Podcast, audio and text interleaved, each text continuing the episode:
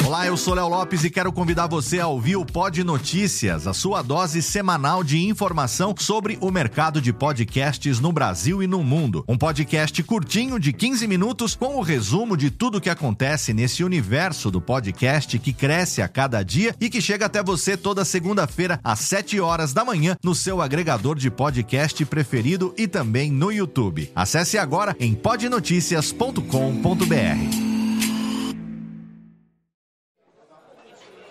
Ô amigo!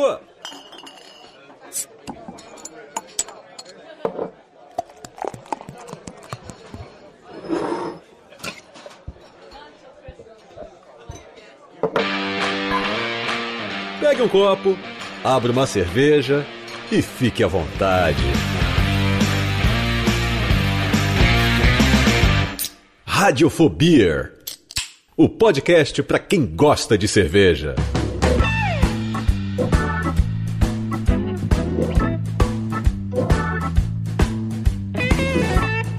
Saudações, ouvinte cervejeiro, ouvinte cervejista. Eu sou Léo Lopes e tá no ar pela Radiofobia Podcast Network. Mais um episódio do podcast para quem gosta de cerveja. Mais um episódio do seu Radiofobia. Sim, Rubens e Jorge, batam palminhas porque nós chegamos ao final deste ano de bosque.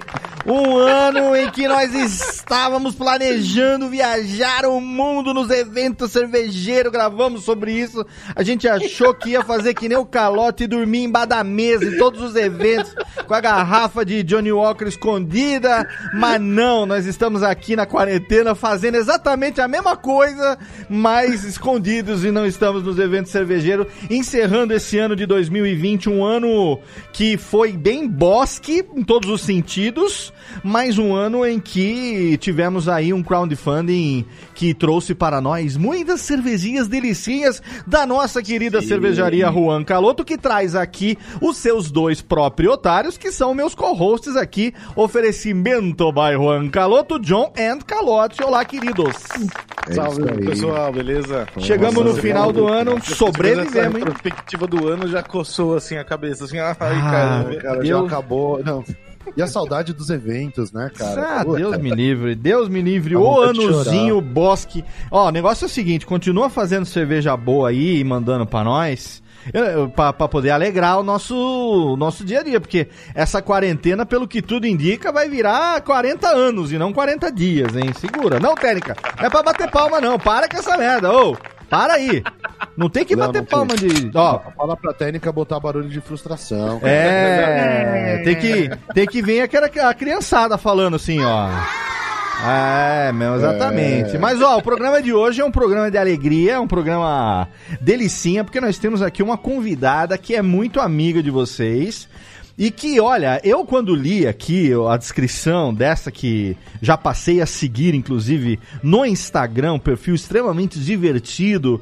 E um dos meus objetivos pós-quarentena agora é sentar num boteco bem pé sujão pra tomar uma cerveja daquelas com essa mulher, porque vamos ter altas risadas pra dar, porque eu já vi que nós temos uns papos meio parecidos é que ela é praticamente a Lara Croft do mundo cervejeiro. Ela é a caçadora, caçadora de tesouros. Ela rodou o mundo. Ela, ela tem um dos títulos que ela desempenhou ao longo de sua carreira foi de Beer Huntress. Olha, é, eu nunca vi um negócio desse. Caçadora de cervejas. Por favor, Calote, você que sempre faz as honras da casa.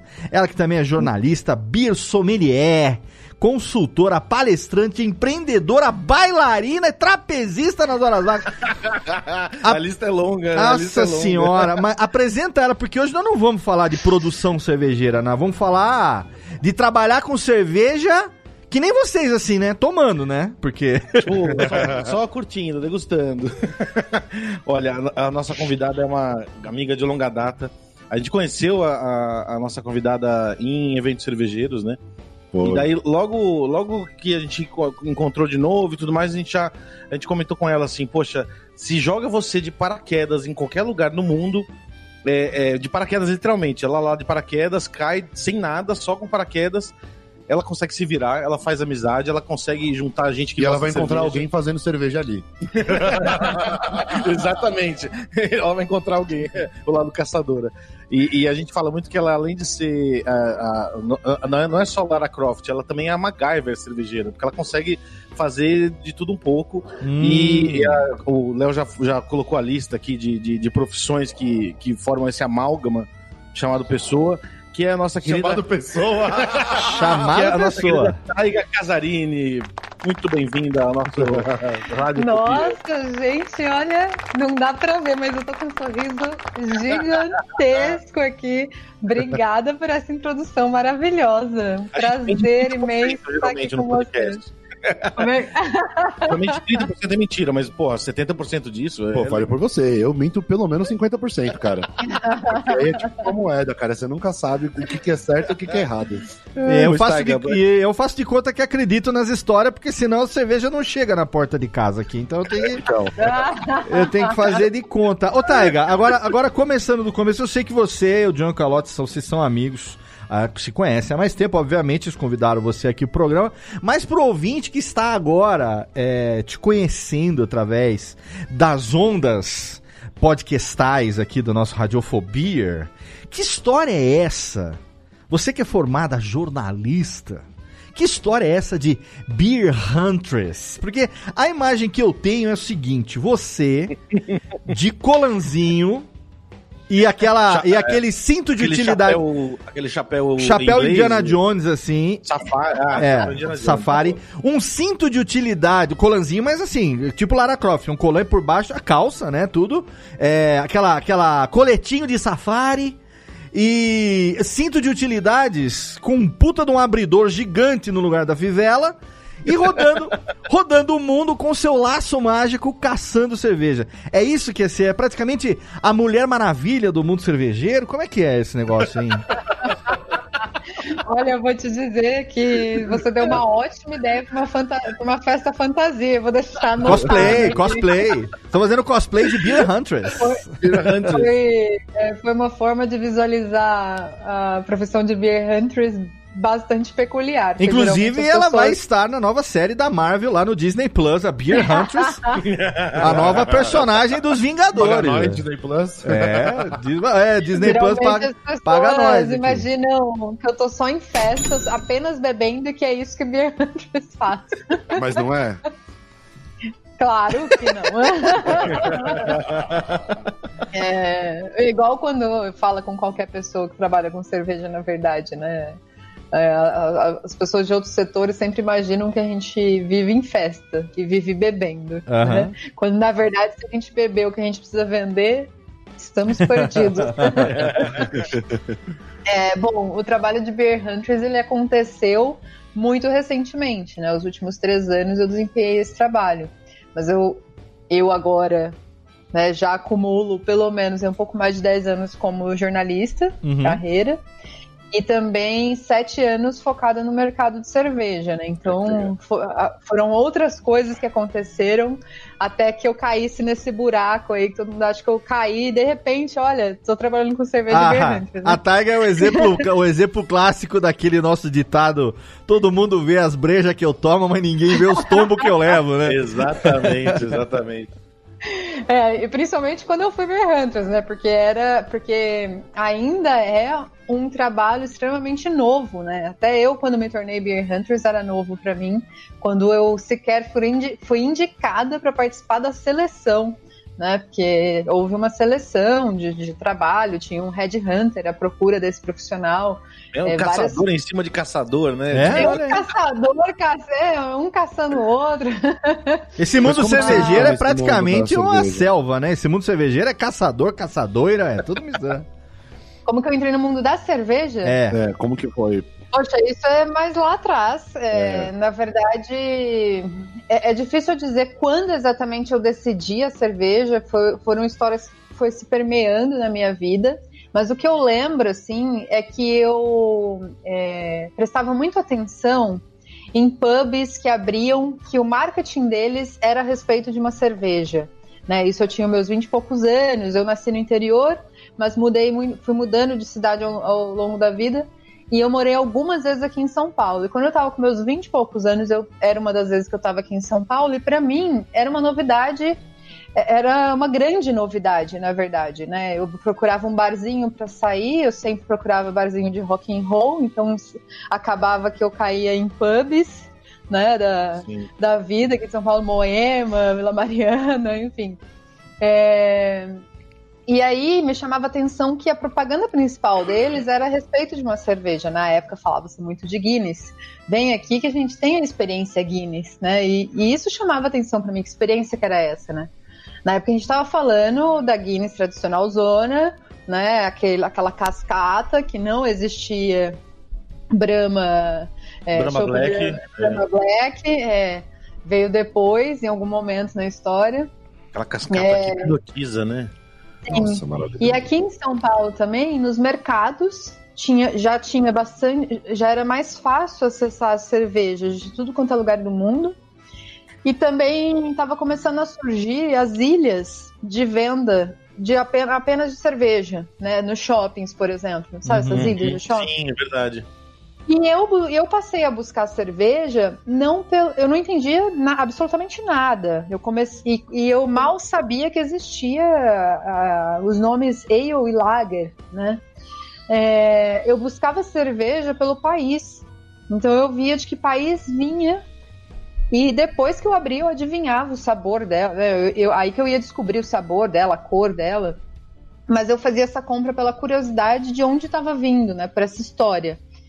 É, e eu passei, inclusive, a presentear meus amigos dessa forma. Ao invés de buscar qualquer outro tipo de presente, eu fazia uma seleção de cervejas, mais uma vez, por meio de países, né? Que legal, base da exploração. E, cara, é aquele negócio, né? Você, imagina, qualquer pessoa que eu presenteava chegava né, e falava assim: eu te trouxe cervejas da República Tcheca. Naquela época, gente, a gente tá falando assim, ó, de uns 13, 14 anos atrás. Naquela época, o pessoal abriu um sorrisão do tipo, Caramba! Eu nunca vi isso. Que legal! É, a galera ficava colecionando 10 mil variações da lata da, da garrafinha e da lata da Brahma. Tipo, vem uma, um rótulo diferente, tipo, muito louco isso. Pô, Exatamente. queria ser seu amigo nessa época, só tinha amigo é. lazarento, viu? Os caras iam no churrasco, levava cristal e tomava nossas Heineken, se fuder. Vocês falaram uma coisa muito legal, porque na minha adolescência, o meu irmão, já na faculdade, meu irmão mais velho, ele já na faculdade, às vezes ele voltava para casa com itens colecionáveis da Heineken. A gente teve um porta-CD da Heineken que era uma representação de, de uma caixa de cerveja. Um engradado, assim? Do... engradado. Que, cara, ficou comigo durante anos. Eu era apaixonada. É que daí eu parei de usar CD né, e ele não fazia mais sentido, né? Mas ficou durante anos comigo. A Heineken, quando entrou no Brasil, ela tinha muito. Aliás, a Heineken sempre teve esse apelo da experiência no, no core do business dela, né? né? E, não é só e, mas, e quando ela entrou aqui no Brasil, ela chamou muito atenção porque ela atuava no estilo Coca-Cola de ser, né?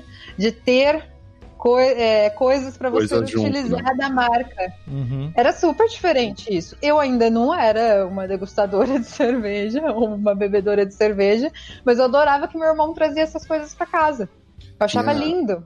Quando eu comecei com esse lance de tomar cerveja e tudo mais, tinha duas coisas. Você me fez lembrar agora que eu colecionava rótulo de cerveja que eu achava legal. Quando eu comecei a tomar cerveja, isso nos idos de 2000, 2001, mais ou menos. E aí, é, eu comprava muita cerveja alemã, assim, que tinha Erdinger e a Guinness e tudo mais. Uhum. E recentemente eu fui na casa da, da minha mãe e aí eu achei uma caixinha que guardava coisas que eu colecionava, assim, de lembranças. que legal. E eu tenho uns rótulos da Erdinger dessa época. Que eu louco. tenho até um rótulo da Boêmia, quando antes de ficar dourado, quando era verdinho, que, ah, é, que louco. E eu colecionava isso, tá falando de. Pô, de traz marca. pra cá, a gente rabisca o Ronca Queremos fotos. E, e coloca aqui na parede. A gente, a gente fala que era rótulo da Ronca Loto de 1900 e não sei o quê. E aí, tanto esses rótulos, como também você falou de experiência de marca, eu tinha o hábito de colecionar aqueles cartões de visita da Johnny Walker que tinha, sabe? É, tipo, Sim. é um pequeno passo para um homem, mas um grande passo para a humanidade, Louis Armstrong, e tinha, tinha várias frases. Coleção de bebum. E eu tinha essa coleção da Johnny Peraí, Walker. peraí, também. peraí, peraí, peraí. Quem falou essa frase de um pequeno passo para um homem, um grande passo para a humanidade, foi Louis Armstrong mesmo? Você tem certeza? Não, Neil Armstrong. see trees of green, olha que passo foda. Gente, Louis Armstrong, muito bom. I see them blue, aqui da Aquele lua. trompetista astronauta, muito bom. Armstrong é tudo bom, cara. Cadê, cadê a vinheta? And I think to myself, já bebi pra caralho, né? Muito bom. Tomei. Não, calma aí, esse é outro. Tá certo. Ai, cara. Louis Armstrong, eu quero uma camiseta escrito Louis Armstrong. O pequeno passo para o homem, grande passo para o alcoolismo. Grande passo Louis para Armstrong. bebom, Luiz Armstrong. Diretamente de Nova Orleans. Agora, pera um pouco, pera um pouco. A gente tá fazendo aqui todo um... né? Eu quero saber, afinal de contas, o que, que, que é esse negócio de Beer Hunters? Porque o que- eu fiquei sabendo que você viajou pra cacete e conheceu um monte de país, porque... é, você trabalhava numa parada que era tipo clube de cerveja, né? Então aí você tinha que. Era um clube de cerveja. E aí você que tinha que caçar as, a- a- as, as, as exclusividades pra entregar pro Inclusive eu era assinante desse clube e quando acabou eu também fiquei órfão, mas enfim.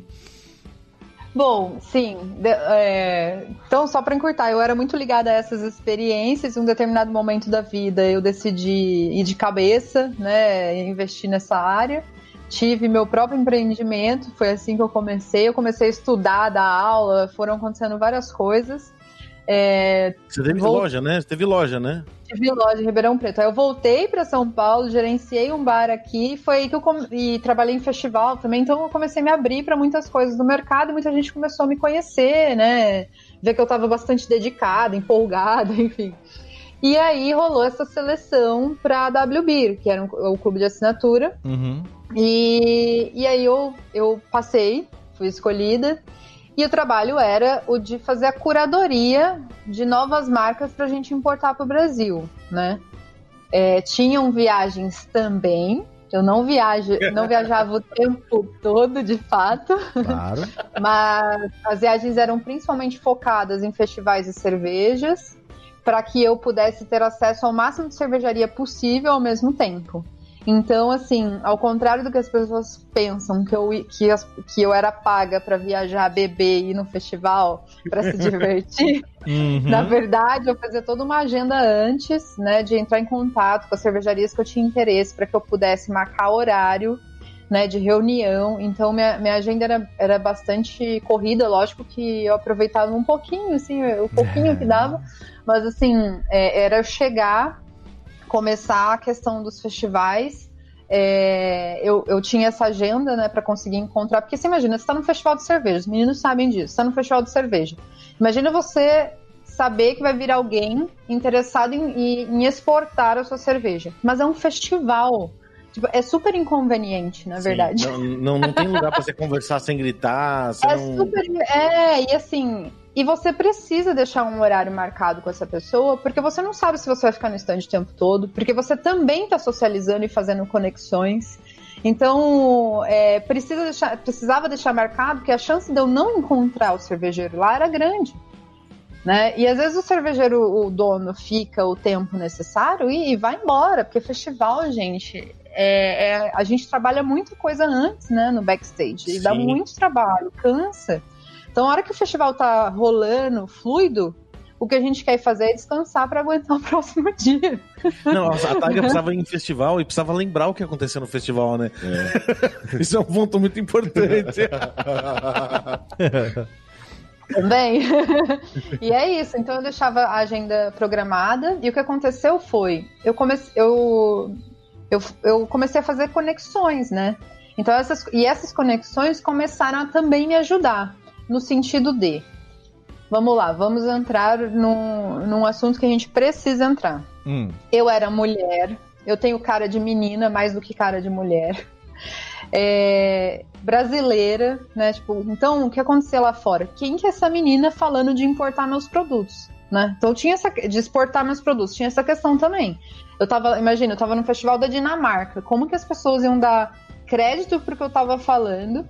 Porque eu fazia negociações super adiantadas, a gente negociava pelo menos sete meses de antecedência. Eu pedi um volume muito grande de cerveja, então as pessoas geralmente produziam para mim. Então você imagina, você tinha que, reserva, Caramba, você é tinha colocar você tinha que colocar na agenda da sua produção a, a, a produção que a Tiger ia comprar.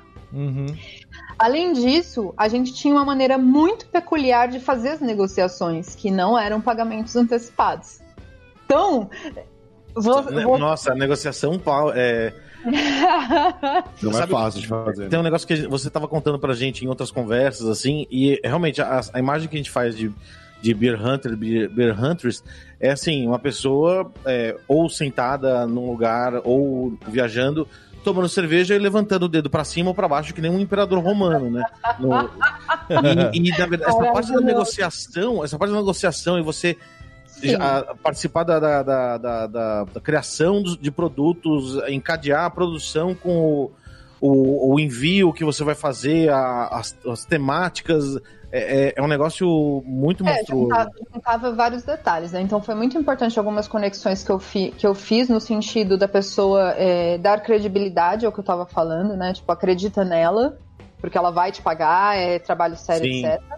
Também, mas também tinha essa questão de eu precisava encontrar boas marcas com boas histórias de qualidade que atendesse ao meu orçamento. A gente tinha um orçamento muito restrito, né? Então você imagina, eu estou vendendo em real, as pessoas pagavam 40 reais. O, o, a opção mais barata eram 40 reais, né? Então 40 reais para a pessoa ter uma cerveja de algum lugar do mundo, então eu, eu tinha que pagar em euro, ou dólar, Isso, ou, é. ou pesos, que seja. É, e aí a, a, a, cervejaria produzia, chegava, tinha todo o trâmite da logística, tinha que chegar no prazo certo, e a partir do dia 1 do mês vigente do clube, a gente tinha que estar tá entregando para as pessoas e chegava na casa dela, né? Então, assim, era um trabalho gigantesco por trás, 40 reais não eram nada. É. E para a gente conseguir é, os, as cervejas que atendessem o orçamento, era um Deus nos acuda mas também por conta dessas boas parcerias que foram sendo desenvolvidas e por conta, assim, na verdade, eu vendia a história do clube, o quão era legal, né? As pessoas... Então, o que acontecia é que na maioria das vezes os cervejeiros estavam negociando comigo, eles compravam aquela ideia e queriam fazer parte daquilo. Tipo, não era uma venda, ah, eu vou desovar uma parte aqui, não. É animal para mim eu, eu participar desse, desse, desse clube para às vezes abrir outras portas comerciais. E... vai possivelmente seria o começo para ele de vendas no Brasil, Sim. então posso eu não continuar importando, é, exportando no caso. Fazer muita coisa inédita, Mas né? Ele, muita, bastante coisa mesmo. E assim, na verdade, toda cerveja que vinha no nosso clube, ela estava chegando no Brasil pela primeira vez. Aí, e, aí, e aí, assim, se fosse uma cervejaria que já tinha vindo, então a gente estava trazendo uma novidade que ela nunca tinha mandado se ti, que nem a Mikeller. Mikeller, eu demorei um ano para fazer contrato de exclusividade com eles. Eu fui a última importadora oficial da Mikeller no Brasil. Isso foi que louco. nunca Cepada, não sei, eu não sei fazer brincadeiras com as palavras bonitas igual o Léo. Foda-se! Foda-se! Foda-se! Fala, foi do essa, caralho! Pode falar, foi e do essa caralho. Foi uma história muito legal e vou fazer, faço questão de, de trazer. Na época, o nosso orçamento. Assim, nosso Aí eu só vou deixar você contar a história se você falar que foi do caralho, senão eu vou parar o programa agora. Foi do caralho! ah, bom! Caralho, essa história foi do caralho. Aí sim, Rubens e Jorge, por favor. É isso aí. Imagina, um ano conversando com os caras, tentando convencê-los e mostrando tudo que a gente estava fazendo e que a gente seria muito legal a gente fechar essa parceria, etc. É, e aí, depois de um ano, eles disseram sim, vamos fechar essa exclusividade. Porque eu falei assim, ó, vamos fechar a exclusividade por um ano e a gente vê o que acontece. Mas assina o contrato pra mim! aí eles, tá bom, vamos assinar. E aí, gente, o Mikkel precisava assinar o contrato, né? Eu virei pro meu chefe e falei assim, eu quero fazer isso pessoalmente. Aí ele falou: não temos orçamento para você ir agora. Eu falei: então me dá cinco dias de férias porque eu vou. Caralho, vai rolar. É, tipo, Cacildo, hein? Você basicamente falou, Com vai você, rolar.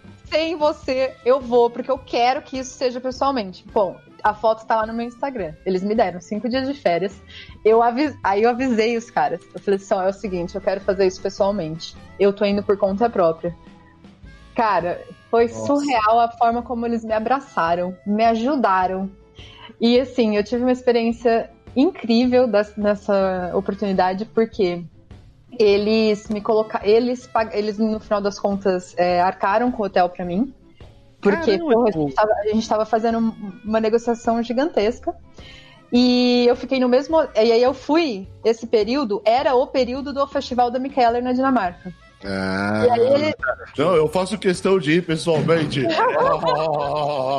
Aí. tá acontecendo no Copenhagen Beer Celebration. Gente, mas, gente, eu não tava esperando nada disso. Nada, absolutamente nada. Eu pedi pra eles assim: me indique um, me indique um lugar pra ficar, porque eu tô indo por conta, eu faço questão. Nananana.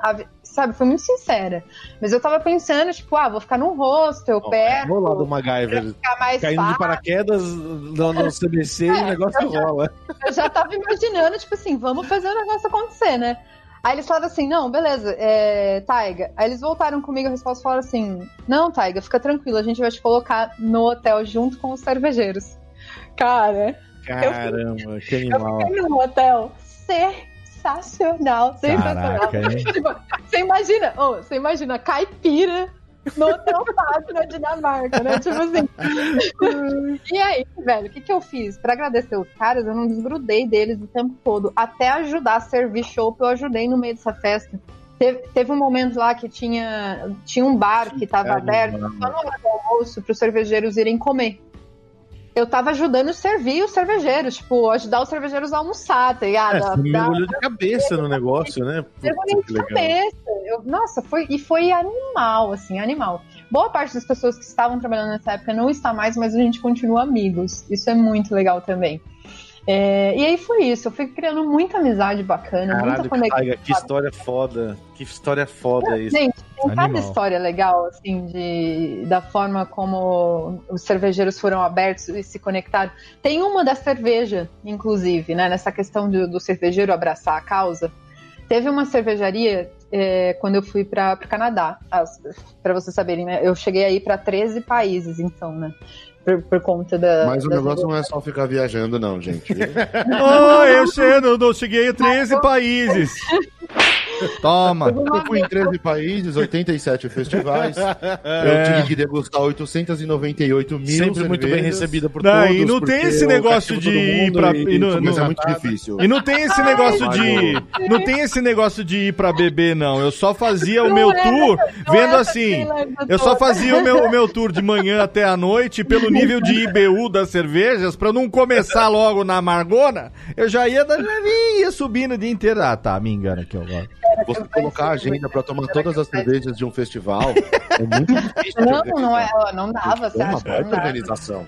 Não ah, dava Deus tempo do céu, tudo, não dava. Eu, eu, eu realmente tinha um, uma agendinha do que eu queria provar, do que eu não conhecia ainda, de quem eu já queria conversar. Tinha tudo isso programado. Mas enfim, quando eu fui para Montreal, eu conheci o pessoal da cervejaria Dunham. É, e aí, eles fazem cervejas todas em barris experimentais, principalmente Saison, é, tra um trabalho incrível com levedura. Só que acontece, eles só engarrafam em, em 600 ml, 700 ml, quer dizer, aquela garrafona de champanhe, Sim. sabe, espumante. E, cara, eu, eu nunca tive orçamento para trazer uma garrafa dessa. E eu insisti demais que eu queria trazer a cerveja deles, porque eu gostei muito da cerveja deles da história, do rótulo, da arte, tudo. Mas eu falei para eles, nesse formato eu não consigo, porque eu não tenho grana. Aí a gente tentou e meio que vai e vem, tentando de várias formas, eles falaram assim, ó, não, não tem como, não é viável para mim, né, fazer a tua fazer a produção só para você é, e mudar minha garrafa, mudar tudo, né. Aí eu falei assim, ah, então nossa conversa acabou aqui, né. Aí ele falou, não, Quanto que você pode pagar? Era metade do valor da garrafa. Aí ah, ele falou, eu vou fazer. é decente mesmo, assim, que você fala, não, não vou falar porque o cara vai jogar ah, a garrafa eu... na minha cabeça. Não, ele, ele sabia, eu falei, ó, eu não, não posso pagar mais que isso, o orçamento é esse. E era metade do valor que era a garrafa. Ele falou, eu vou fazer para você. E ele Caraca. fez, e a gente trouxe a cerveja. Esse, esse dia também cerveja foi de pedra. É. Esse dia também foi foda. Mas é isso, eu acho que, que eles compravam a minha ideia, sabe? A, a ideia deu deles fazerem parte desse clube, porque era muito bacana. E assim, a gente não só trazia cerveja, a gente tinha revista, a gente contava a história deles. É, o conteúdo. A gente tinha todo um processo, era conteúdo. As, as pessoas tinham a oportunidade de ver o que estava acontecendo na região deles né, aqui no Brasil inteiro. E a gente chegou a ter 12 mil assinantes. Então, assim, não ia para pouca gente, sabe? As não compras não eram coisa. poucas. É. E teve, teve uma experiência também que foi quando eu fui a primeira vez para o Chile. Hum. Daí, é, a cervejaria me levou até lá. Eles fizeram questão que antes da gente fechar negócio eu fosse lá conhecer. E a cervejaria fica, no, fica próximo a, ao Chile, eu não lembro o nome da cidadezinha agora exatamente. É, mas aí eles, eles, eu cheguei em Santiago, né? Eles me buscaram e assim tive uma recepção incrível, né? Sempre muito bem recebida. E os meninos fizeram questão que eu fosse na cervejaria. Era no, no meio, assim, do nada. meio do nada. Você imagina uma fazenda só com vistas maravilhosas em, em volta, assim. E chama Cross. A gente chegou a trazer a cerveja também. Mas aí foi, foi uma negociação difícil, porque assim, eles queriam é, que fosse bom. Sabe aquele negócio? Vamos ser parceiros, mas tem que ser bom para os dois lados. Uhum.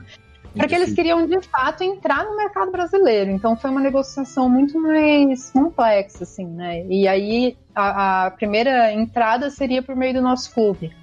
É, mas foi muito bacana. Mas aí a Cross faz parte do, da Conte Toro. Então também tinha uma ligação porque a, a, a WB ficava dentro da Wine, né?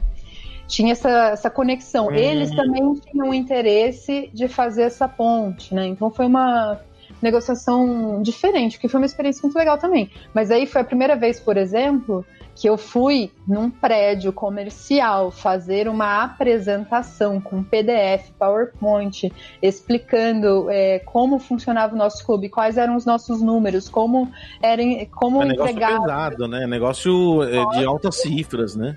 Super executivo, super. Foi bem legal essa experiência também. E foi legal porque, assim, ao chegar na cervejaria, eles prepararam toda é, a degustação para a gente fazer, tem foto no Instagram também. Prepararam toda a degustação para a gente fazer, trocamos ideias sobre cada uma das cervejas, o que, que, seria melhor, em qual momento. Então foi uma conversa mútua de decisão, assim, sabe? Então eu fui trazendo o meu lado, por que, que a gente deveria trazer tal cerveja, em que mês, por, né, todas essas decisões. E, e foi legal também que eu tive a oportunidade de nessa no meio entre essa degustação, a gente trocou até algumas ideias da produção em si. Né, porque eu identifiquei que uma das cervejas lá estavam muito jovens, então ainda não estava pronta. O cervejeiro ah, cara, que, é, que é bem na, na, no pique da avaliação e da, de, da, da sommelieria, de você como sommelier também virar e identificar, não, isso daqui é, tá, é, tá na hora certa, isso não tá. é.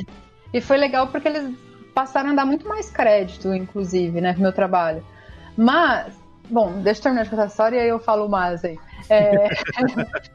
e, foi, e aí foi legal porque nesse momento eles começaram a perceber, pô, o negócio é sério. A mina é séria, né? E a gente começou a falar de gastronomia, não sei o quê, e eu comecei a falar das coisas que eu gosto, que que eu é, costumava fazer, a harmonização de charuto cerveja, que eu gosto muito de explorar a questão de tudo que é artesanal, né, e gourmet, vamos dizer assim, né, tudo que é gourmetizado. O charuto tem muito dessa pegada artesanal também, quando a gente começa uhum. a estudar mais sobre a história, a forma de fazer, etc.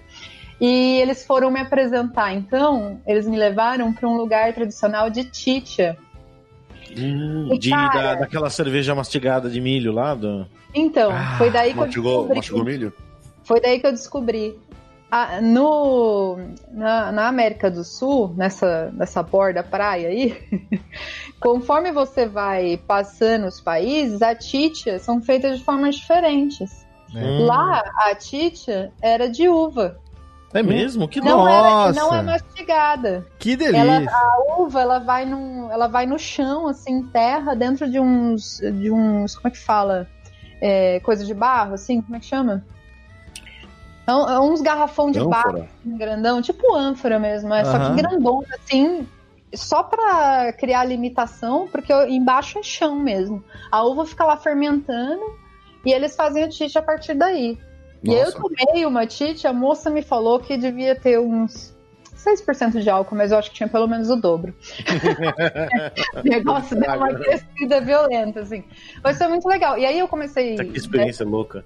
É, e aí a gente começava a conversar, ele pegou me levou também para uma tanoaria. Me levou pro, ele ligou pro dono da indústria de tanoaria e eu fui conhecer de ponta a ponta como fazia os, os os barris de madeira de lá.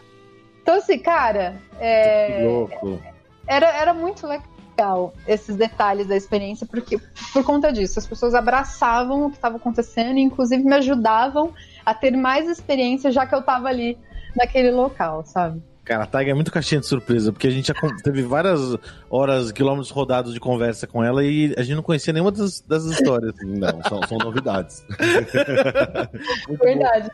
Oi. Taiga, você comentou um pouco, eh, um pouco antes na conversa que hum, tinha, tinha o, o- o- a questão assim de você ser mulher, ter uma cara mais de menina do que de mulher, isso era um, um obstáculo.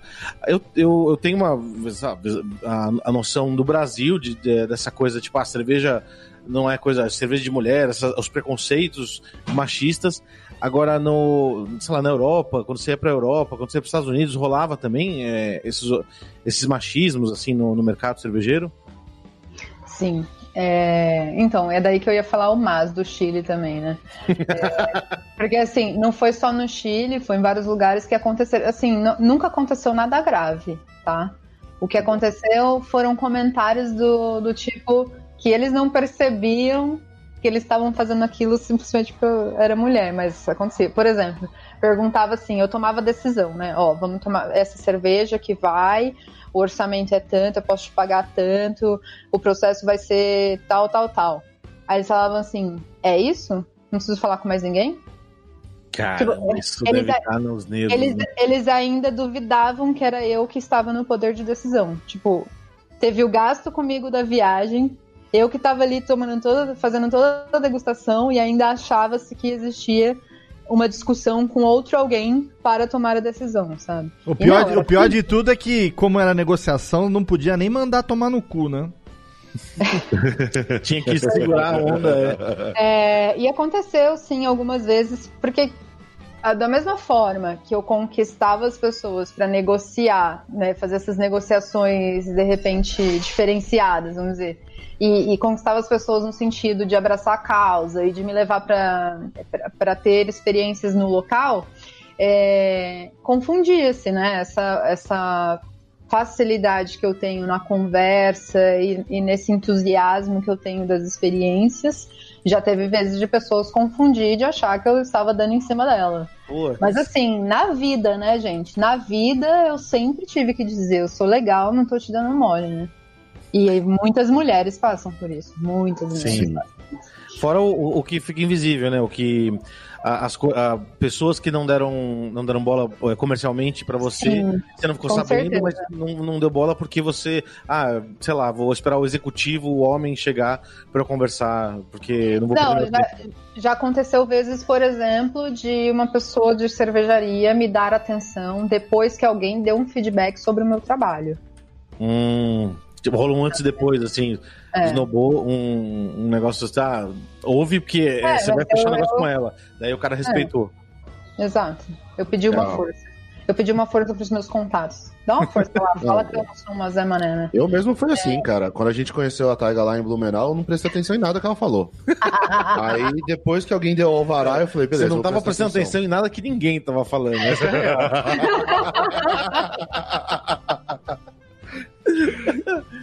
Ai, que louco. É, Mas, é, eu, mas eu percebi boa. assim que na Europa existe um, ainda um machismo maior, assim. Os homens europeus, eles tendem, principalmente os mais velhos, assim, existe um machismo ainda muito praticante. Mais do que aqui no Brasil, você sente? Mais assim? do que aqui no Brasil, eu senti. Louco? Aham. Caramba, que Sim. doido. Ô, é louco porque você- o, o tempo que você tá trabalhando na cerveja, realmente, no mercado nacional, é, o, é bem um período que tá, rolou uma revolução, né? O- os últimos 10 anos na, na cerveja eh, brasileira foi uma coisa Cara, de, de, eu- eu de mudança drástica. É que, ó, vou até falar da anos, né? diferença. Aqui no Brasil, a gente sente o machismo de uma forma muito carnal, sabe? O homem ele é machista no sentido de te desejar, te querer e não ter limites pra isso. De achar que o teu. é, Quando a gente prega essa mensagem do não significa não, é porque realmente existe uma insistência dos caras acharem que você tá falando não pra fazer charme, né? Porque isso tá na nossa história, também na nossa cultura. Então, eu- o machismo, eu acho que aqui acontece mais nesse sentido da coisa te quero, apesar de ter o machismo é, hierárquico e etc. Mas se for para falar na comparação do que eu senti, né? É que aqui é muito mais esse lance carnal e lá na Europa é muito o lance hierárquico de poder, de poder de decisão, enfim. Entendeu? Então quem decide é o homem, não é a mulher. Que louco, né? Uma, mais uma barreira pra ser MacGyver da cerveja ter hackeado, né? Muito louco. Ah, eu nunca liguei pra isso, não. Assim, não é que eu não ligo, eu brigo muito pelas causas, né? Sim. Mas assim, a pessoa me esnoba, eu me esnobo na sequência. Comigo não tem essa, não, sabe? É força igual, de igual para igual. Eu brigo É de igual para igual. O tanto que eu. eu sei que eu faço boas negociações por conta disso. Eu brigo de igual para igual. Principalmente para ter uma boa negociação, sabe? É para fazer um bom trabalho. Então isso era, era um dos pontos, inclusive, que começava a dar um outro olhar na nossa conversa, assim, porque eles percebiam que eu não estava ali de bobeira, que eu tinha o meu sorriso até onde era necessário, né? Eu também Excelente. sei fazer as minhas jogadas. ô, ô, ô, Taiga, e a- você depois que, que acabou lá o, o clube é, e você teve que se aposentar da sua função triste, dolorosa e sacrificante de Beer De ser bem tratada pela cervejaria. É, então. Você começou a trabalhar direto com, com comunicação, com consultoria, porque ah, o ouvinte não sabe, mas essa é a segunda vez que a gente grava esse programa. A primeira deu a zica na gravação e agora nós estamos gravando de novo, fazendo de conta que a gente nem conhece você. A gente tá mentindo Mas a aqui. Taiga tá contando coisas novas que a gente não É, sabe. tinha coisa nova que não Uma entrou na... totalmente nova. na primeira tá gravação. Outro, outro lado. É verdade. Mas, Tá é- excelente. mas tem uma, uma coisa que, que, que eu não queria deixar de falar aqui, que é o seguinte, a gente bateu um papo sobre o fato de que o Brasil hoje é o país que mais forma sommelier de cerveja, né? E que tem muita gente que faz o curso de sommelier de cerveja porque é...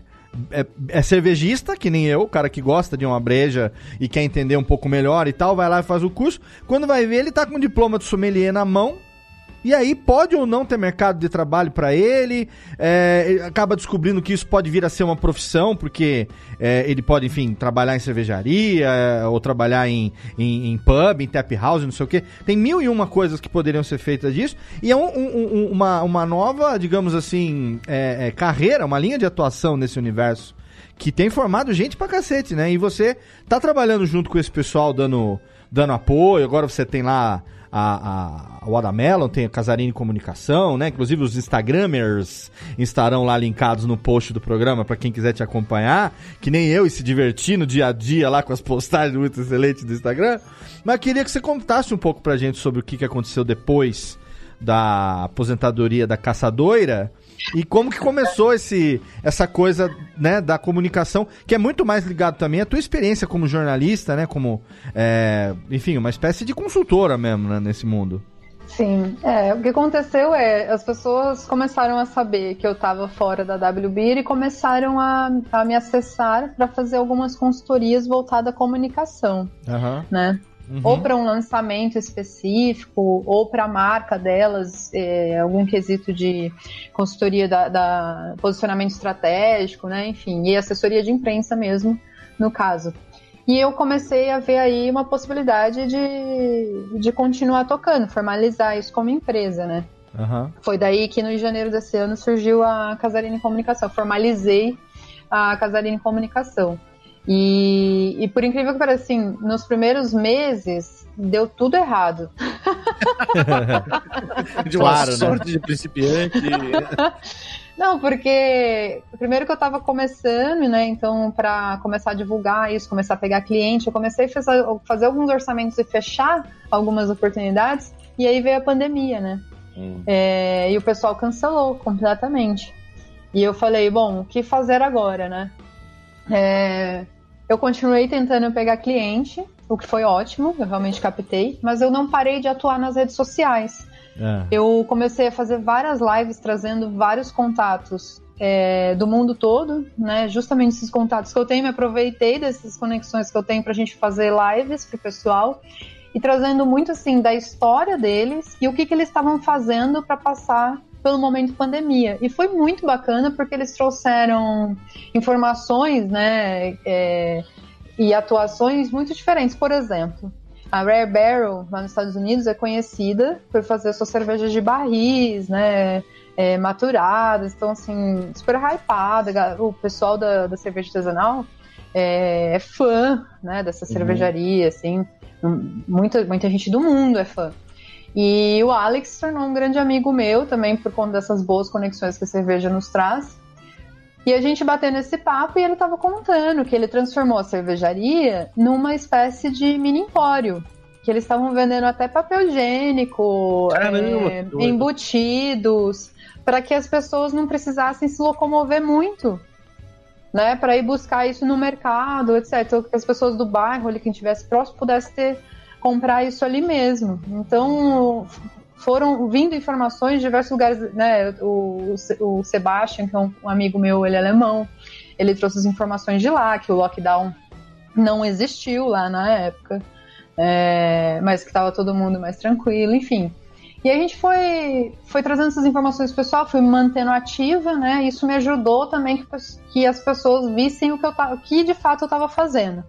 Porque foi isso, né? Eu, eu tive um certo destaque no meio cervejeiro pela carreira de Beer Huntress, e quando eu saí, muita gente não sabia exatamente o que, que eu fazia. Então eu precisei. Além das aulas, porque as aulas você já dava antes. Eu também. dava aulas, mas eu dava aulas de, muito, de várias coisas. dava aulas de. Eh, tanto de escola cervejeira e, e de. Às vezes a gente falava de saúde, cerveja, né? Uh, por conta até de algumas programações que a gente já tinha estudado isso na época que eu fui aluna, enfim. E, e, alguns estudos que eu tinha feito, mas foi eu fui consolidando as minhas palestras em mercado e comunicação, fui fazendo muito disso e trazendo várias vertentes e mostrando para as pessoas o que é essa tal da comunicação estratégica, uhum. porque a gente acha que é só falar, né? É só falar, faz um texto aí.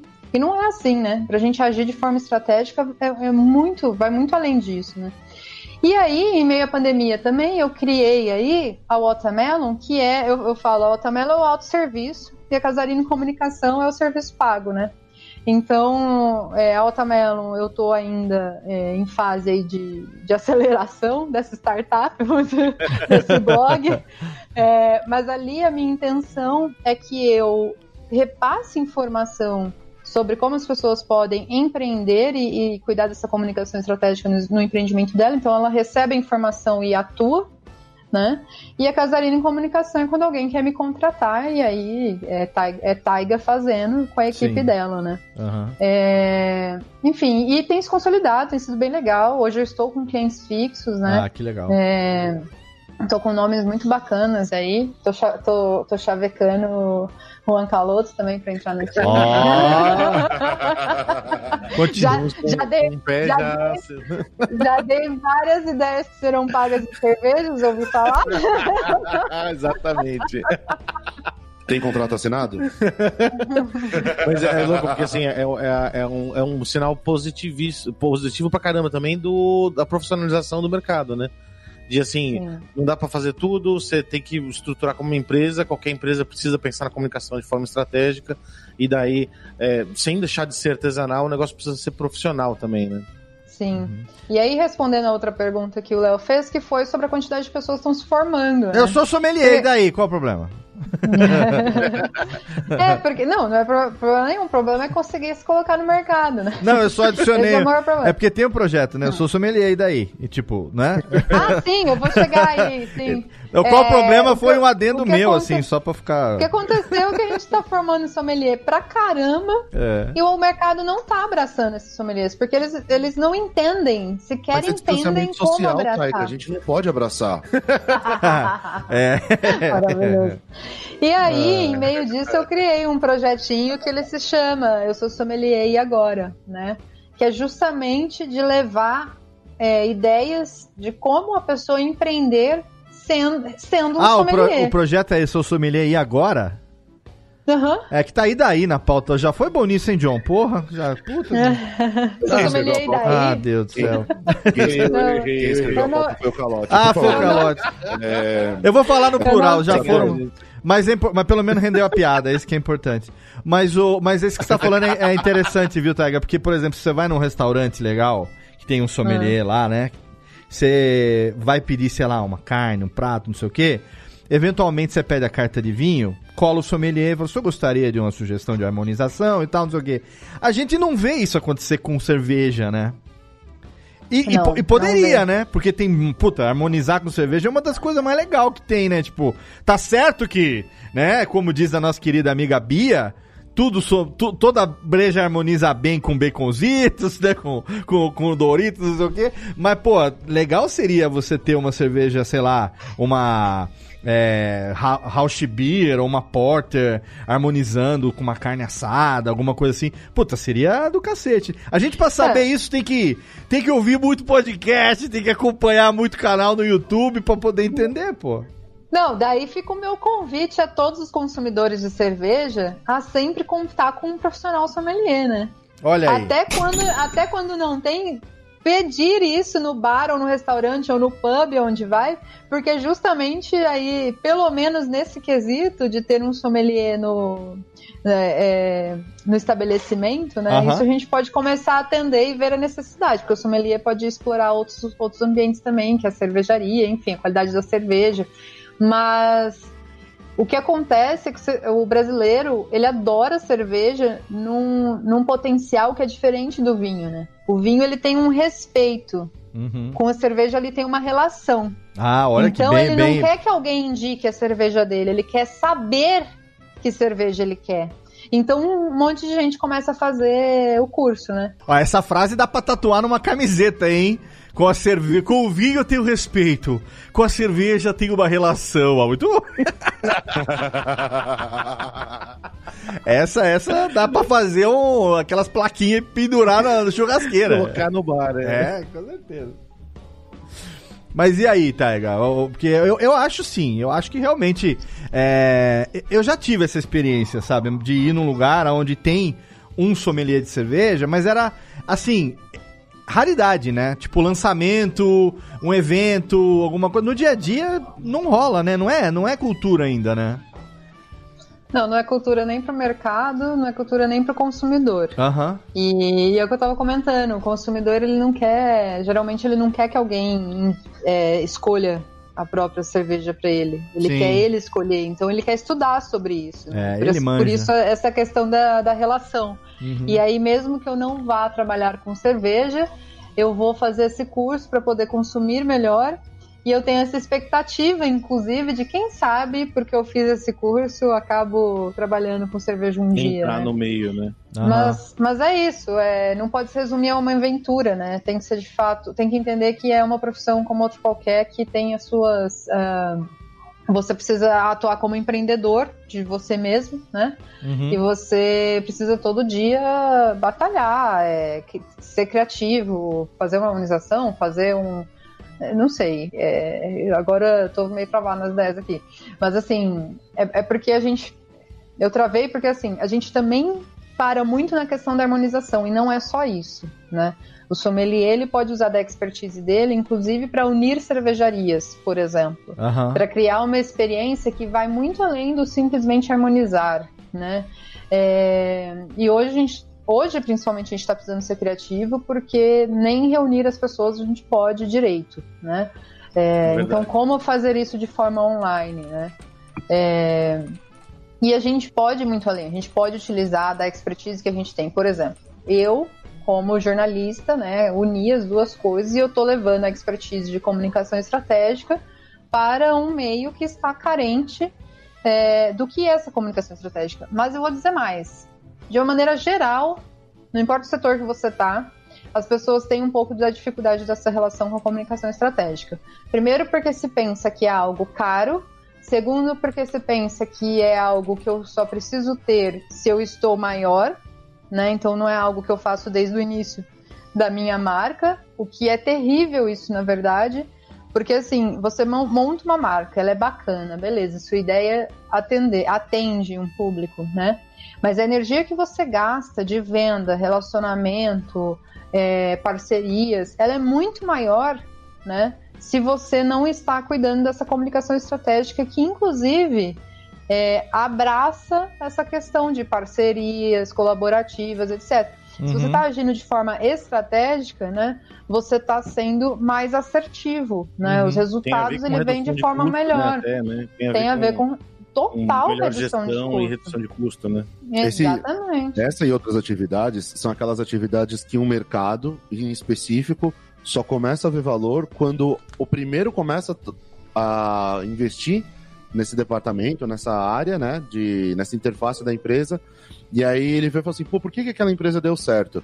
Eu lembro que hum, há alguns anos atrás, quando a gente estava começando, um, um pessoal de uma cervejaria muito legal aqui do, de São Paulo falou assim, poxa, que legal, depois que eu vi os rótulos da Juan Caloto, depois que eu vi o rótulo, que era o primeiro rótulo da Juan Caloto, eu pensei, poxa, eu preciso fazer um rótulo mais trabalhado para minha marca de cerveja. Já era uma cervejaria que vendia bastante, muito consagrada e tal. E o cara foi repensar porque ele olhou o nosso rótulo e nem era um rótulo super elaborado no começo, Hoje, né? Era um é, rótulo olhando que... hoje, a gente nem fala, puta, que merda que era aquilo. É, mas isso aconteceu não só com a gente, outras marcas também começaram a fazer rótulo. Por exemplo, lata é uma coisa que ninguém fazia. Aí, de repente, Tem uma marca começou a fazer, outra marca começou a fazer, porque marcas nos Estados Unidos estavam fazendo, já ia dando certo. Uhum. Hoje, IPA é tudo em lata. Se a IPA estiver fora de lata, ela já não, não é mais bem É. vista. Então, eu acho que é, a comunicação estratégica, até você contratar um designer para fazer o trabalho do rótulo, da logomarca, uma agência que Você tá vai fazer querendo isso. demitir, é isso? Tô. É, no ar, aqui, assim, pra todo É Minha mãe tá ouvindo isso. é importante você trabalhar com isso. A gente tem um, uma soberba de achar que entende disso e, e faz a gente mesmo. É uma mistura de soberba e pão durice com. Ah, mas ó. Mas é, ó, é muito legal isso que você citou, pelo seguinte: Hum. eu montei, é, é, eu estruturei esse primeiro curso, né, que falava tanto do empreendedorismo e tem para mim, eu sempre digo, o empreendedorismo, se tornar um empreendedor e comunicar estrategicamente, uma coisa está ligada e conectada à outra. Não tem como você fazer é, separado. Já explico por quê. Mas que, enfim, por conta de eu estar o ano passado, né, nessa questão, ah, vou empreender, preciso achar caminhos, etc.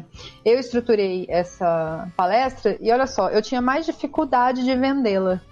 No meio da pandemia, que eu comecei a fazer todos os vídeos e comecei a, a falar, né, eu, eu pensei comigo, cara, olha só, meio da pandemia, o que, que a gente, o que mais tocou na gente? Que nada importa nessa vida a não ser o que a gente compartilha de conhecimento. Porque é isso que te, que, que te faz ajudar alguém de fato, compartilhar conhecimento. Sim. É, e aí eu compartilhando conhecimento, que foi que as pessoas começaram a entender da expertise que eu tenho de comunicação. Foi assim também que eu comecei a voltar a pegar cliente. E foi assim que os institutos voltaram a me chamar para eu voltar a dar aula de comunicação estratégica. Que louco. Só na semana passada eu dei duas aulas. Ciclo Então, virtuoso. e, já me, e já estão me chamando para outros, assun- outros é, congressos é, online. E, e, tô- e cada um deles eu tenho abordado de uma forma diferente. Porque tem coisas tão específicas a serem faladas, é um assunto tão amplo que as pessoas não têm ideia. Só que tem sido mais bacana é de todo mundo passar a entender que a comunicação estratégica ela não é um bicho de sete cabeças, mas ela não é tão abstrata quanto as pessoas pensam, né? E que ela deve sim ser pensada mais do que as pessoas pensam. Porque eu, eu inclusive, começo minha palestra perguntando o que é comunicar para cada um de vocês e o que é estratégia para cada um de vocês. E vamos lá, é, se comunicar fosse tão fácil, por que, que a gente tem atritos e discussões diariamente com as pessoas mais próximas a nós? Uhum. por conta da falha na comunicação. Se a falha na comunicação existe no nosso relacionamento todo dia, por que, que ela não vai existir na comunicação da nossa marca? Por que, que a gente faz. Por que, que a gente. Por que, que a gente faz tão de qualquer jeito achando que é só colocar meia dúzia de palavras? Que é só fazer um post? Não é isso, né? A gente está querendo atingir o nosso público. E eu termino a palestra dizendo o seguinte: é, e aí, se as pessoas ficarem curiosas, venham fazer minha aula, né? Eu falei do começo e vou falar do. E, e, e aí, só, só pontuando, a estratégia, por exemplo, né? Então, você, para conseguir o sim do namorado, do esposo, da, da sua namorada, enfim, da sua mãe, né? Você tem uma estratégia de fala para conseguir um sim, né? Então, pense nessa estratégia de fala para conseguir o sim do seu cliente. E aí, eu termino falando o seguinte, porque o que a gente mais escuta dos empreendedores é quero vender para todo mundo, quanto mais gente melhor. O que eu te digo é, você não compra de todo mundo. por que você acha que todo mundo vai comprar de você? Então, assim, tem que ter esse filtro. Quando a gente começa a falar que precisa criar uma persona da marca, que vocês têm de sobra, é, mas quando a gente fala tem que criar uma persona da marca, a linguagem da marca, porque justamente é, você tem que transparecer isso, tem que criar um jeitinho da sua marca comunicar para você vender para as pessoas que se identificam com aquilo. É. E vai ser um grupo de pessoas. Cada vez maior, sim, mas sempre que se identificam com aquilo. Não adianta você querer vender para todo mundo que você não vai. Esse todo mundo é muito amplo. Todo mundo dentro da comunidade é possível. Uma coisa que você colocou, assim, para mim ficou muito na cabeça, assim, martelando. Estratégia é forma, comunicação é conteúdo. Uhum. Então, não adianta nada você querer passar um conteúdo. Muitas vezes eu, eu faço isso muito, não de maneira consciente, mas a gente faz muito isso com, com os rótulos e tudo mais, que a gente quer contar uma baita história. Isso é, isso é a comunicação, é o que a gente quer comunicar, né? A gente quer contar uma história num rótulo, quer contar que o Juan Caloto tava no salão e tocando e ele foi envolto por uma energia muito louca, uma coisa tropical, por isso que é uma cerveja com manga. Como a gente vai fazer essa comunicação? E aí acho que é a estratégia. E é muito louco porque muitas vezes eu acho que é existe uma, um dilema muito forte na comunicação, porque fala assim, às vezes a pessoa que hum, pouco da, da importância para isso, ela fala, é só fazer um post, e ela acaba se comunicando errado. Porém, uhum. por outro lado, eu vejo, você estava falando, eu estava pensando muito assim, poxa, eu não escrevo quase nada em rede social pessoal, porque eu tenho receio de comunicar errado, e de me entenderem errado, e aí me expor de uma maneira que eu não gostaria. Porém, você só vai aprender a se comunicar de maneira decente comunicando e tendo o feedback daquilo.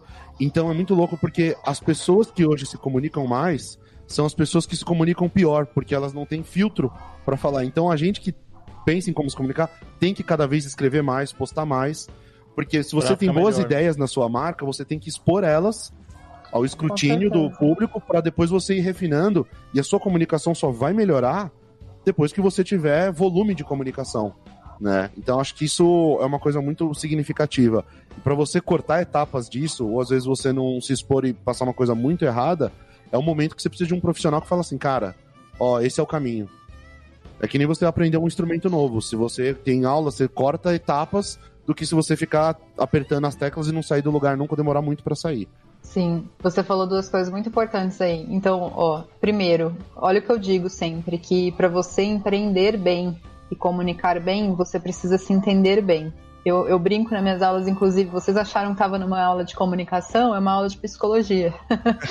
Porque é muito, é muito importante que você conheça a ti mesmo para você reverberar isso para o mundo. E isso, quando a gente está falando de marca pequena, e no início, a marca, ela, ela transparece muito o que você é. Então, olha Sim. só, olha o, o, que a tua insegurança está fazendo você limitar questões da sua marca. Olha o quão é importante você estar seguro de si mesmo, para você, inclusive, errar. E isso eu falo. O importante de você entender a você como pessoa é estar pronto não só para o que você vai falar, mas estar pronto para os erros que você vai ter. Não tem Sim. como a gente não ter erro na vida. Mas começa a estar preparado para isso, porque a questão na vida não é errar. É o que, que a gente faz a partir dos erros, é como a gente encontra soluções, sabe? Oh, e isso é um trabalho sabe. diário que a gente faz e reflete muito no nosso, no nosso empreender e na nossa comunicação estratégica da nossa empresa. Isso que e você é... colocou. Desculpa, Taiga. Eu te cortei sem querer. Tudo bem. O... Isso que você colocou assim é muito louco, porque a... eu tenho essa visão com a marca muito clara, assim. Com a marca não, não tem isso. Mas na questão pessoal, eu não gosto de me expor nas redes sociais, justamente porque eu falo, puta, eu não quero ficar pensando se vão entender errado. Na realidade, eu não, eu não quero nem me expor, mas o que você colocou assim, as marcas estão diretamente ligadas aos seus fundadores, aos seus sócios, aos seus colaboradores. Tanto que, pô, a gente vê é, grandes empresas que têm colaboradores que cometeram crimes e são diretamente associadas a esses crimes que os colaboradores terceirizados muitas vezes cometeram. Então, quiçá quem for sócio da empresa, quem for fundador ou coisa do tipo. Ainda mais em empresas pequenas, isso é mais próximo. Então, às vezes, é, meio que a gente vai acaba sendo empurrado para se expor nas redes sociais, para aparecer, porque isso também favorece de alguns pontos, mas tem que tomar muito cuidado também para não fazer besteira, né? É, tem, sempre. A gente, na verdade, tem sempre que tomar cuidado para não ofender ninguém, né? Não é a nossa intenção. Ser, não, ser a gente. Ser autêntico, ser a gente mesmo, não quer, não quer dizer que a gente tem carteirinha é, livre para sair ofendendo as pessoas ou qualquer coisa do tipo. É que nem sempre o que a gente vai dizer, por mais cuidado que a gente tenha, pode ser bem interpretado 100% por 100% das pessoas, né? E a gente e tá tudo bem, tá tudo bem, né? Então, se de repente alguém interpretou mal e, e, e saiu do caminho que você queria ter, o que, que eu vou fazer para corrigir isso? É isso. Não, não entrar em pânico. Não. Quando eu falo que você precisa se entender, você precisa é, saber se impor, etc., é também é, tirar um pouco de emoção da vida, no sentido de ser menos emotivo, eu sou uma pessoa que tem bastante emoção na minha vida. Eu sou. Eu tenho o lado Disneyland em mim, né? Mas. É, eu me emociono e tal. Mas eu, na hora de fazer negócio, na hora de trabalhar, eu tiro emoção de lado, ah, sabe? Tirar. Porque quando a gente fala, ah, não dá para ser a gente mesmo no, no, trabalho, não é a questão de eu preciso ser um, um, tipo diferente de pessoa. Eu preciso ter menos emoção, porque é um, é um relacionamento diferente. É nesse quesito que a gente pontua, né? É um relacionamento de negociação diferente. E, inclusive, você trouxe aí na sua fala, é, que eu ia complementar, o seguinte quando, você, quando a pessoa ela percebe a necessidade de ter alguém de fora tocando ou te ajudando nesse lance da comunicação. Que geralmente é bastante importante, a não ser em casos específicos como de vocês, que vocês têm know-how sobre o assunto. É, mas precisa da Taiga para ajudar. Tô brincando. é, precisa mas, mesmo, assim, eu também acho, concordo. É, mas assim, tem clientes, por exemplo, que eles têm a maior dificuldade na hora da contratação do trabalho, eles têm a maior dificuldade de entender a linha tênue ali de o, o profissional executando o trabalho dele e o que eu quero que, como eu quero que seja. Porque, cara, se você não tem, se você não consegue delegar, né? Você contratou um profissional de comunicação, você passou para ele as suas vontades, seus interesses, a, a pessoa captou, né? É, as informações da sua marca. Beleza, joia. Daí ela começou a criar a estratégia. É diferente você dizer você não captou a, a, a alma do negócio. Sim. De a pessoa captou a alma do negócio, está criando as estratégias e você dizer, não quero que seja feito assim. É, exatamente. Daí eu vou te dizer, não contrate um profissional, contrate um executor. É, claro. Porque ele vai executar exatamente o que você quer. Você não está precisando de um profissional, porque você nem consegue delegar isso. E, nem, e é outra nem... coisa, a pessoa de novo precisa de um psicólogo trabalhar isso. E nem, e, é, e nem pensa contratar a Taiga, não, porque se contratar ela ali é porque ali é café no bullying mesmo. Ela vai falar, ela vai dizer, e é pra isso mesmo, profissional bom, e você tem que ouvir quem tá no mercado, quem sabe do que tá falando. Ô Taiga, é o seguinte, ó, eu queria que esse programa tivesse 30 horas de duração pra gente poder ficar trocando ideia aqui, mas é, eu quero encerrar aqui o episódio de hoje é, porque a gente tá chegando.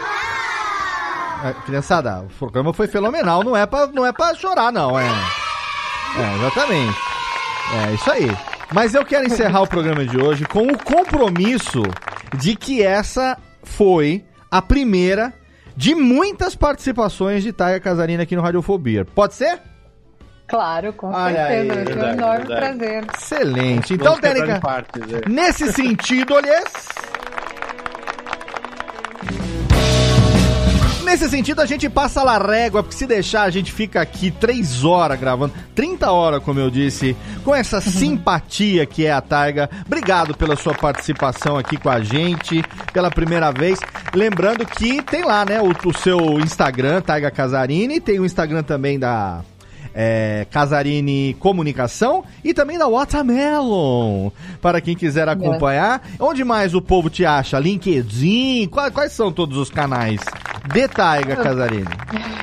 Basicamente, o Instagram é o melhor canal para é, me né? contatar. Eu tenho o LinkedIn também. Excelente. Eu tenho um site, mas que agora está temporariamente fora de serviço, que eu estou atualizando. Olha! então, o arroba Taiga Casarini é o melhor mesmo para me contatar hoje.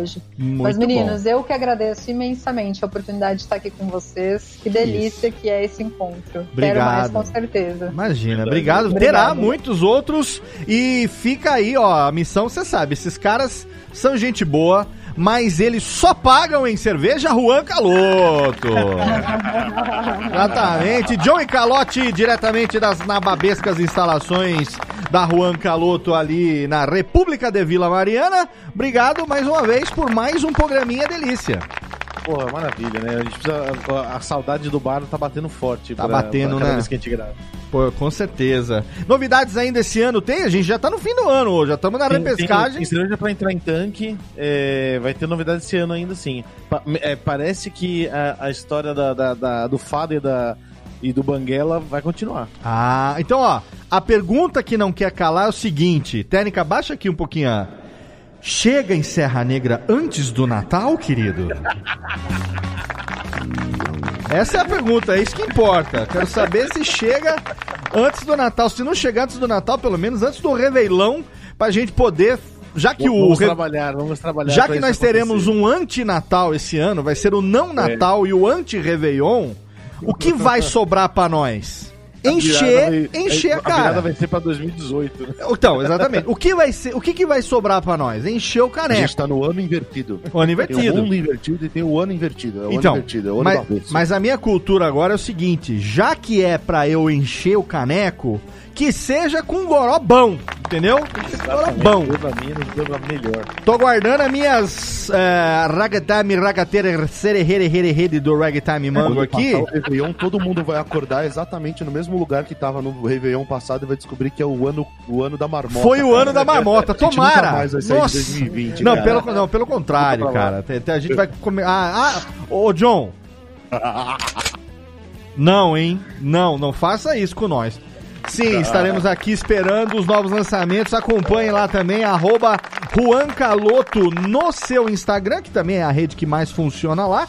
Mas a gente tem também as redes sociais do Radiofobia. Lá no Twinto, a grande quinta série da internet. A gente adora aquela bosta. Arroba Radiofobia. Tem também facebook.com, que a gente detesta, mas a gente tá lá também naquela bodega que é o facebook.com barra Radiofobia. E o Instagram da Radiofobia também ali. A gente tá lá interagindo com você. A cada duas semanas, você sabe, tem um episódio desse podcast para quem gosta de cerveja. Esse não é o último programa do ano. Segura, porque ainda tem mais Radiofobia pra você. A gente vai gravar um programa ainda esse ano. Aguarde, aguarde. Eu vou, vou- vou propor uma proposta aqui, vou bem pleonaticamente, em off aqui pros meninos. Se eles toparem, a gente vai fazer talvez o programa mais maluco que nós fizemos até hoje no final de 2020 agora. agradecendo pelo seu download, pela sua audiência e tomando, é claro, né? Todas elas Eu aqui abrindo. Latinha, latinha. Ah, exatamente. Aí, ó, tem até o brindem pra gente aqui. Obrigado pelo seu download, obrigado pela sua audiência. Se você tem mais de 18 anos, você pode beber, se não, só ouvir o podcast. Tchau.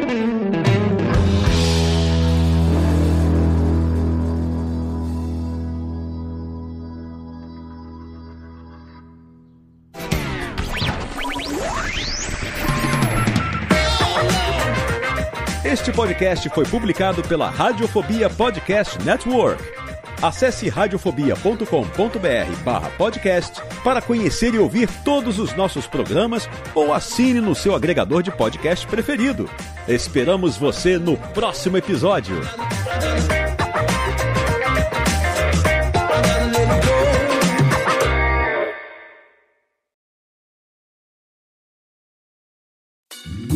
Oi, eu sou o Antônio Viviani e quero convidar você a ouvir o nosso podcast Voz Off. Desde julho de 2017, eu e meu amigo Nicola Lauleta temos o prazer de conversar com as grandes vozes do rádio, da TV e da publicidade do Brasil e trazer suas histórias até você. Se você, como nós, é apaixonado por locução, acesse vozoff.com.br e acompanhe nossos episódios aqui na Radiofobia Podcast Network.